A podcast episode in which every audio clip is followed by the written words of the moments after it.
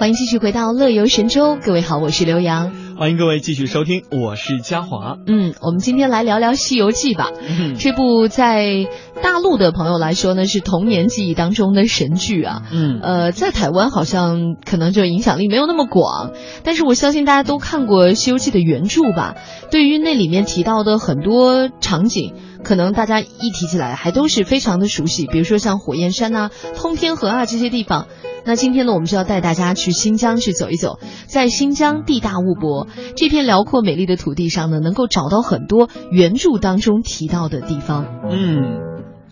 那首先呢，其实最好找的呀，就是这个火焰山了哈。位置呢在新疆吐鲁番，再往东十公里哈。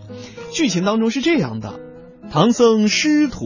西行取经，来到了烈火炎炎的火焰山。这个时候呢，只有借到铁扇公主手中的芭蕉扇啊，扇灭了山火，才能够避免被烤焦啊。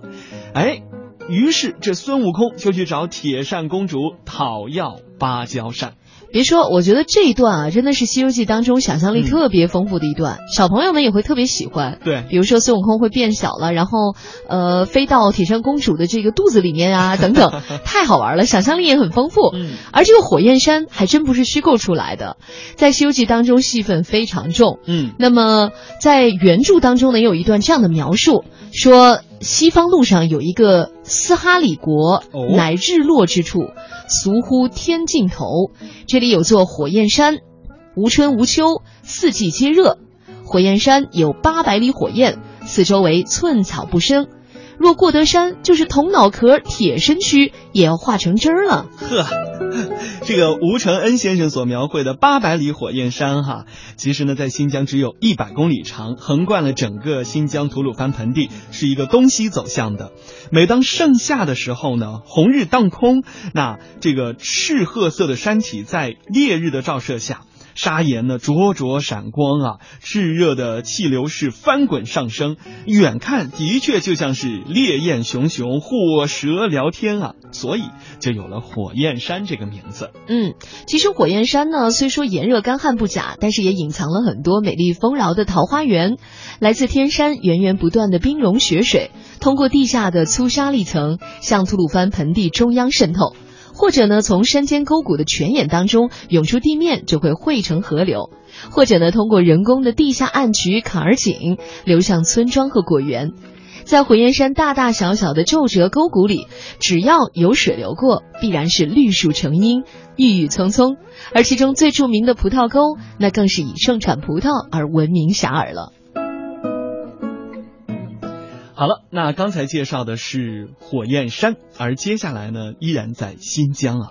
通天河。嗯，这个位置呢是原出天山山系的阿尔明山，那流经新疆的河静、河朔啊，还有博湖等等这样一些县。呃，我们来看一下，在剧情当中啊，有这样一段说，唐僧师徒呢取经来到通天河的时候遇到了阻碍，晚上呢只好住在陈家村，正逢当地用童男童女去祭祀这个灵感大王，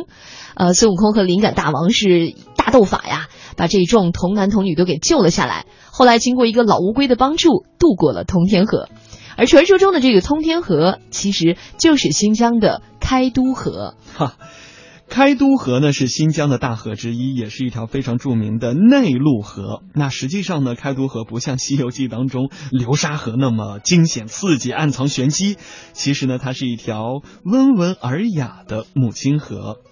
呃，滋润着中国第二大高山草地巴音布鲁克，形成了九曲十八弯的壮丽景象。同时呢，也养育了孤师、匈奴、突厥、鲜卑、准噶尔等古老的民族，还有蒙古、哈萨克等现代的民族。那全国闻名的巴音布鲁克天鹅湖保护区啊，就是位于开都河上游的高山盆地当中，是天鹅以及各种禽鸟理想的栖息之地。嗯，这个巴音布鲁克的草原呢，我们那年做《美丽新疆》专题的时候还去采访过，真的是美到不行。我拍了一张照片，就随手一拍，然后发到朋友圈之后呢，我有好几个朋友当时都说一定要去新疆走一趟，就是因为看了我拍的那一张照片。呃，那么大家呢，尤其是台湾的朋友啊，我觉得现在去新疆呢也有直飞，呃，虽然说飞起来是有点远，好像听说要飞四五个小时那么远吧，将近五个小时，